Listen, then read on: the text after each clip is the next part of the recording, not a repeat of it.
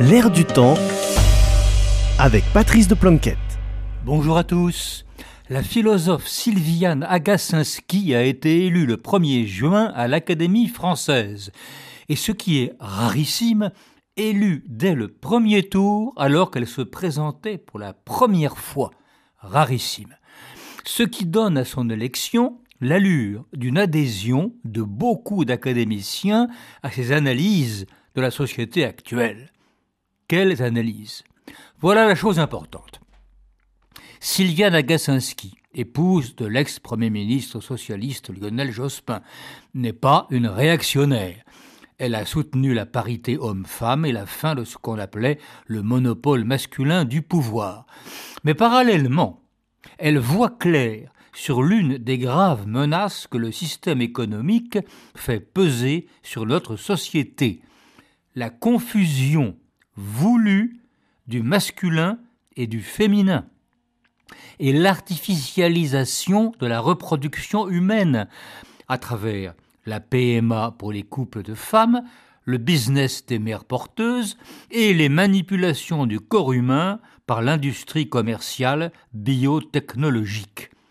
Dans son essai L'homme désincarné, paru chez Gallimard en 2019, Sylvia Lagasaski s'inquiète de la commercialisation du vivant.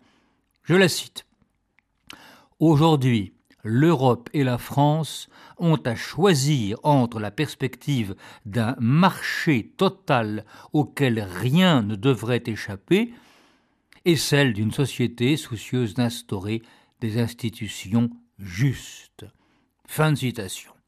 Et sur ce sujet, la philosophe agnostique parle comme le pape, car le pape François, lui aussi, comme Benoît XVI et Jean-Paul II, dénonce le vrai danger global aujourd'hui, le système économique qui transforme tout en marchandise, y compris le plus intime de la créature humaine. Et c'est la grande leçon pour les catholiques, leur devoir fixé noir sur blanc par la doctrine sociale, leur commande de résister au système économique déshumanisant. Mais les catholiques ne sont pas les seuls à voir la nécessité de cette résistance. La doctrine sociale catholique n'est pas le drapeau d'un parti, c'est une proposition à tous les contemporains sur la base de la condition humaine partagée. N'oublions jamais cela et gardons l'esprit ouvert. La réalité étant la même pour tout le monde, beaucoup d'agnostiques voient aussi cette nécessité de résister. Et ils l'assument, d'ailleurs plus souvent que les catholiques, en n'hésitant pas à braver les insultes et les violences des activistes de l'artificialisation du vivant.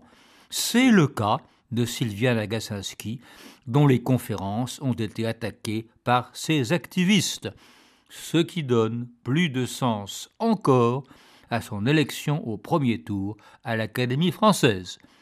À la semaine prochaine.